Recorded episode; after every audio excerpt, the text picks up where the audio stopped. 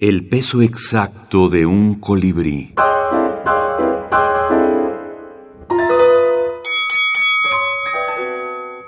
Minificción y Vox, capítulo 4. Agustín Cadena. México. Ladies and gentlemen, uh, let's get ready to rumble!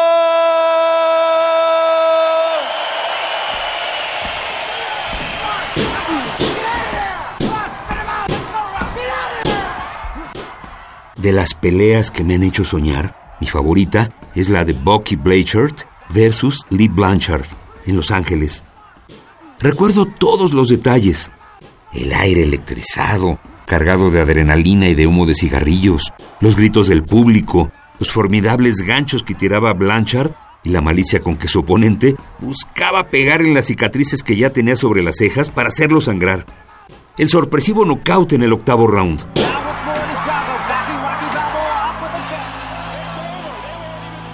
Recuerdo los nervios con que la bella Kay Lake miraba el combate, sentada en ringside.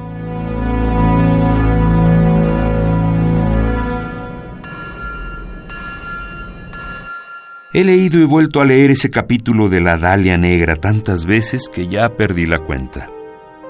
La mayoría de los aficionados ve sus peleas favoritas en la televisión. Yo veo las mías en los libros.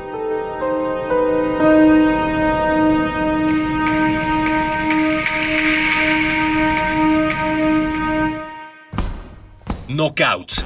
Microrrelato internacional del boxeo. Selección y prólogo. Aldo Flores Escobar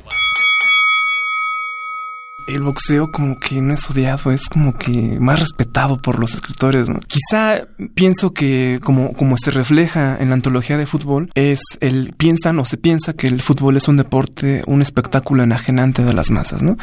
En cambio en el boxeo como que no, no se ve esa parte, que, que sea un distractor, ¿no? Eh, quizá un mundial es un gran distractor, pero una pelea, una pelea de boxeo como que no, no se ve así, ¿no? Si ahora que analizo la antología, no hay personas que critiquen el boxeo, ¿no? Es algo interesante.